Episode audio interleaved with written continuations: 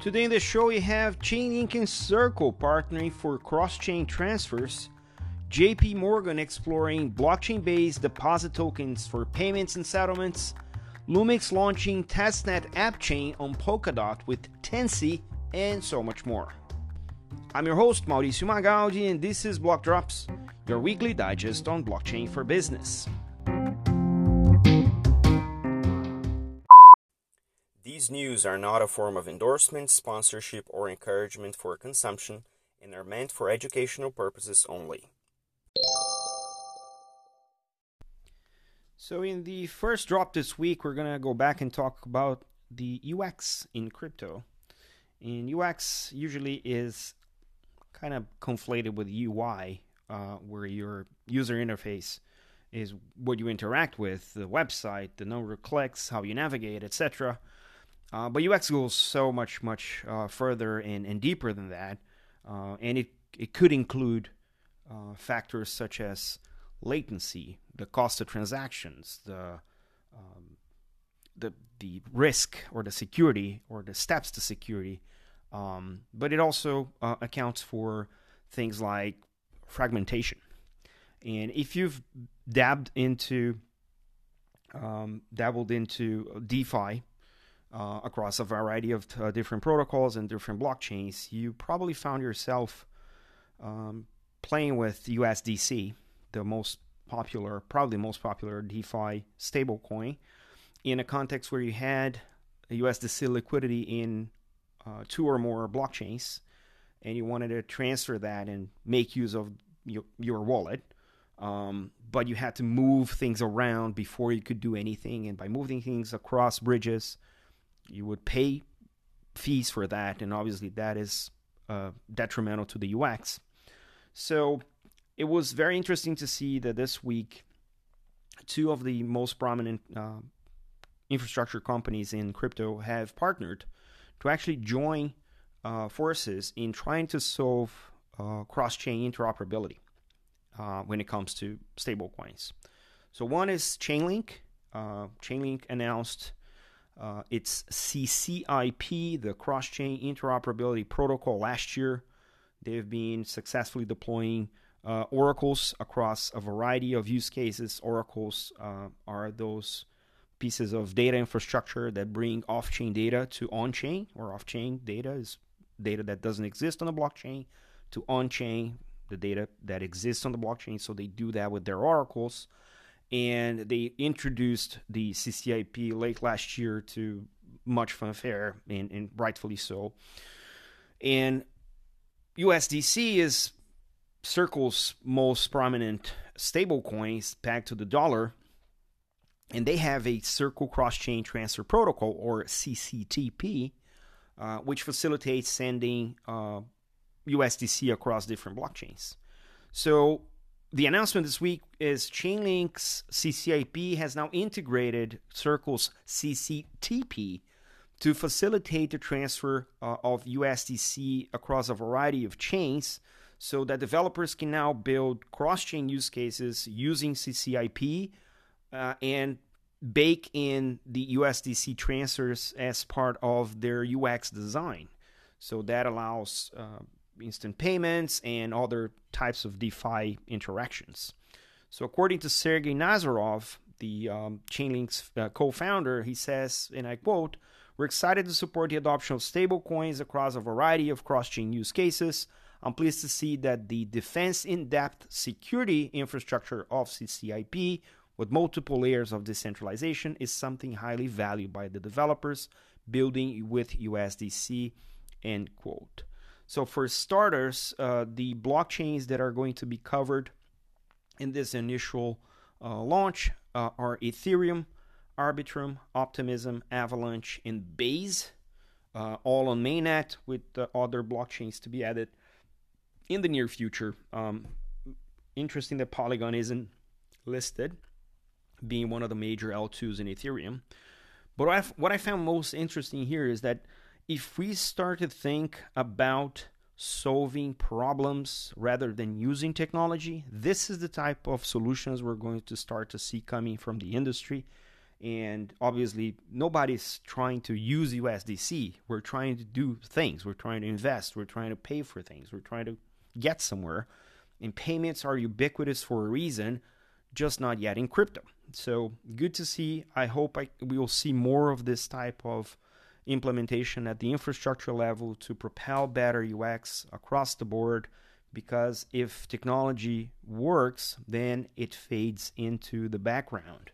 So let's see how many more we're going to see of interoperability use cases, and more importantly, what are the use cases that are going to be built on top of this type of infrastructure.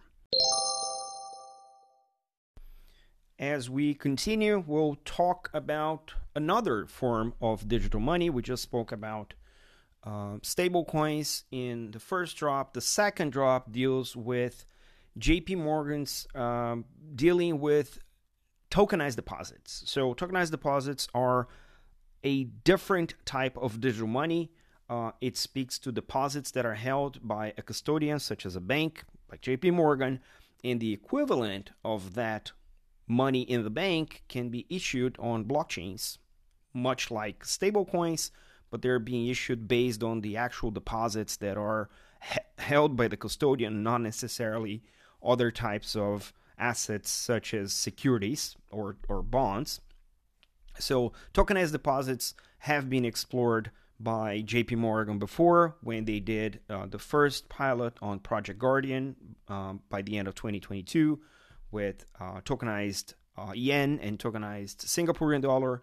So they are familiar with the case. But this announcement deals with JP Morgan actually trying to introduce um, tokenized deposits to dollar currency, so dollar denominated tokenized deposits for specific dealings with uh, cross border payments and settlement, right? According to the JP Morgan spokesperson, and I quote, deposit tokens bring plenty of potential benefits, but we also appreciate that the regulators would want to be thoughtful and diligent before any new product gets developed and used. Should that appetite develop, our blockchain infrastructure would be able to support the launch of deposit tokens relatively quickly. End quote. So, what it means is JP Morgan is, if not the international bank with most knowledge on applying blockchain to financial services, probably one of the most.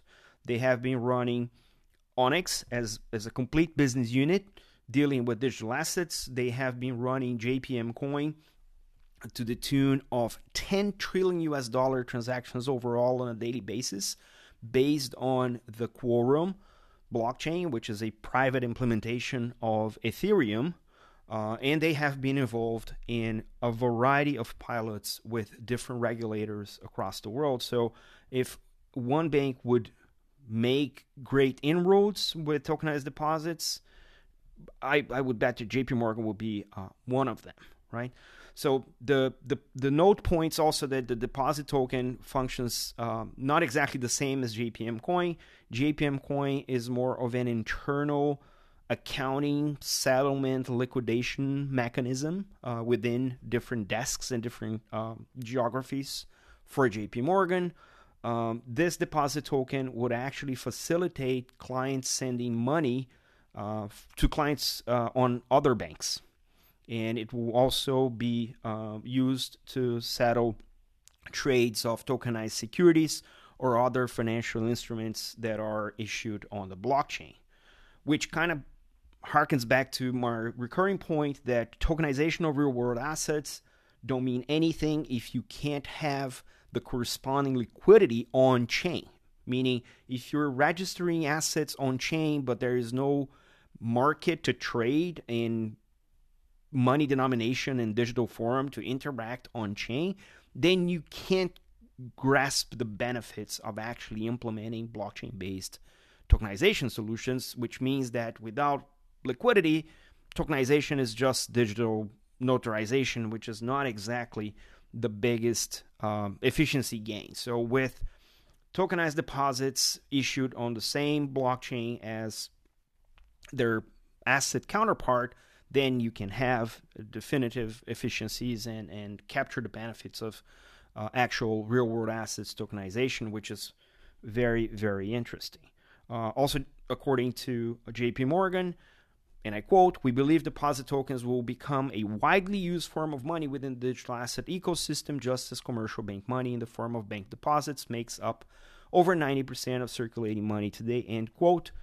This matches the current architecture of using CBDCs for the relationship between central banks and banks and using tokenized deposits in the secondary layer backed by the CBDCs. So there is no retail CBDCs, only wholesale CBDCs, and then commercial bank plays the part uh, by being issued as tokenized deposits and or stablecoins. So we'll see how that evolves, and I'm super excited that this is the path forward. For the last drop today, uh, we're going to talk a little bit about infrastructure and a new uh, architecture that has been explored across um, what we would call the L2 environment.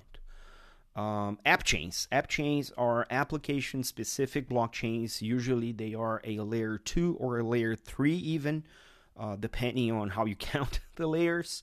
Um, and this has been uh, a staple for what we call the L2 summer, uh, with the different uh, offerings of chain development kit available and other infrastructure platforms. It's easier now for developers to actually spin out their own blockchain following an implementation pattern, and that blockchain inherits the security and the uh, architecture, the detailed consensus architecture from the layer above.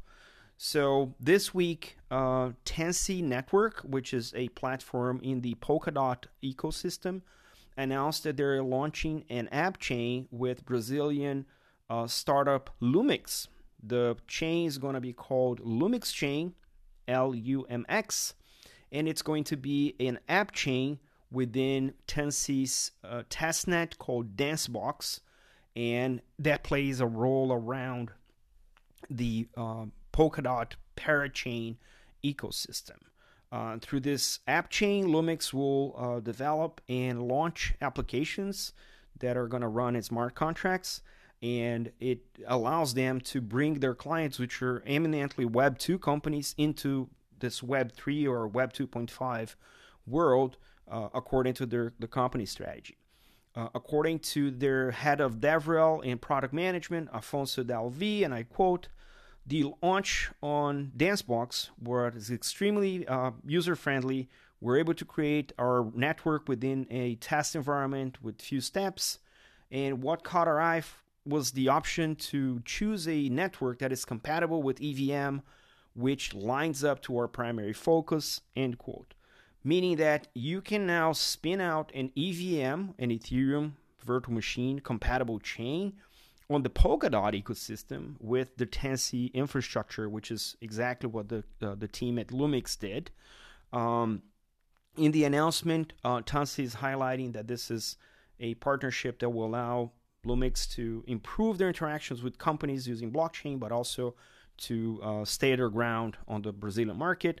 According to Tiago Rudiger uh, from Tanssi, and I quote, uh, Lumx specializes in doing onboarding of Web2 companies in the Web3 world, and app chains have everything to do with corporate applications given the level of control and customization that the blockchain uh, allows. I'm sure that we'll get a lot done in this partnership, and we couldn't be happier. End quote.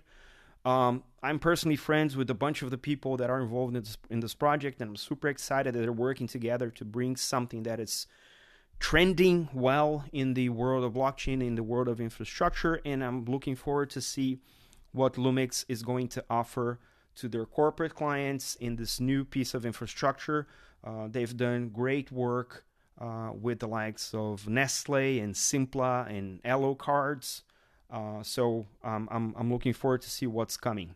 In terms of app chains, I would also recommend if you're interested in this type of architecture to take a look at the obviously Polkadot ecosystem with the parachains and what they're doing in terms of uh, enabling the issuance of application specific uh, technology with their parachains also the IBC, the interoperable blockchains from the Cosmos ecosystems. There are plenty of app chains that are dedicated to specific use cases be it DeFi, be it gaming, uh, and obviously the Ethereum ecosystem with their layer twos that are the layer twos are a variety. There's general applications such as the Polygon POS, but there's also layer twos that are adamantly focused on gaming, such as uh, the uh, immutable blockchain. So there are lots of different uh, ecosystem ecosystems offering these apps, uh, app chain or application specific blockchains. You just have to find the best one for your use case or spin one for you. So let's see how this market evolves because this is, um, if it offers a way into the world of blockchain with a little bit more control, it has the the downside of also creating more uh, friction and fragmentation, which in turn can be resolved with interoperability protocols. We'll see how that settles.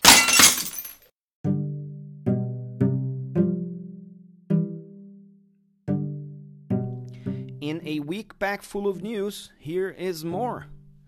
CoinMENA and OnRamp Bitcoin forged a strategic partnership for custodial solutions and education in MENA. OKX, the crypto custody, received a conditional approval by VARA in Dubai. The Brazilian stock exchange B3 is responding to client demand and will be open at night for Bitcoin trading. Build 5 is adding NMKR's Cardano NFTs marketplace to their enterprise platform. The EU Council updated their crypto AML regulation proposal targeting self custody and DeFi, while NFTs and DAOs are not yet covered. Staking platform Kiln raised $17 million to support their global expansion. Paxos launched their USD backed stablecoin USDP on the Solana blockchain, and Solana announced their second crypto smartphone on the back of the success of their first uh, smartphone, first crypto smartphone, the Solana Saga.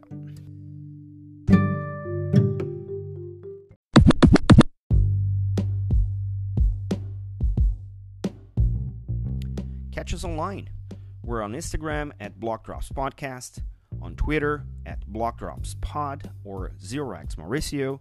We're on Lens at blockdrops.lens. We have a newsletter on LinkedIn. Write to us at blockdropspodcast at gmail.com. And you can listen to the Blockdrops podcast at Spotify, iColab, Faberboom Tech, and all of the other major streaming platforms.